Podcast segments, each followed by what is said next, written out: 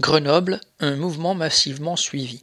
Vendredi 12 et samedi 13 novembre, aucun tram et quasiment aucun bus n'ont circulé dans l'agglomération de Grenoble sur le réseau de la CEMITAG, la société d'économie mixte à laquelle le Transdev et d'autres sociétés appartiennent.